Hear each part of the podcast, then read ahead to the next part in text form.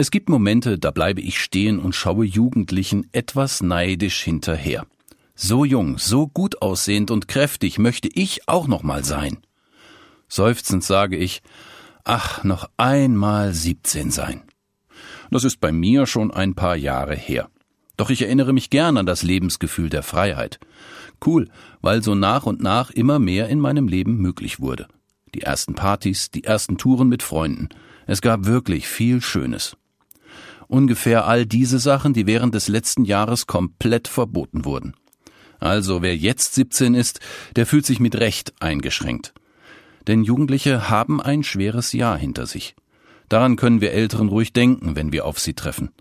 Sie mussten ein Jahr Abstand halten, verzichten und zu Hause bleiben. Das ist genau das Gegenteil dessen, was ich mit 17 selbst gewollt hätte und getan habe.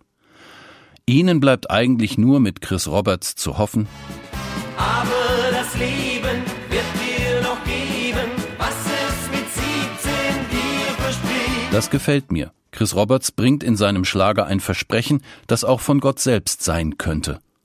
Ich würde den jungen Leuten gerne sagen, keiner bleibt im Leben stehen. Es geht immer nur vorwärts. Hoffentlich bewahren sich deshalb junge Menschen Ungeduld und Lebensfreude. In der Bibel heißt es von Gott, ich will dich sättigen mit langem Leben und will dir zeigen mein Heil. Dieses Versprechen haben wir als jüngere wie als ältere Menschen. Nehmen wir die Lebenslust in den Blick und freuen uns auf das, was noch vor uns liegt. Leben wir das aus, was uns erlaubt und möglich ist. Versuchen wir das Beste aus der Situation zu machen. Gerade für die jungen Menschen. Denn ganz gleich, was noch kommt, Gott sagt zu uns,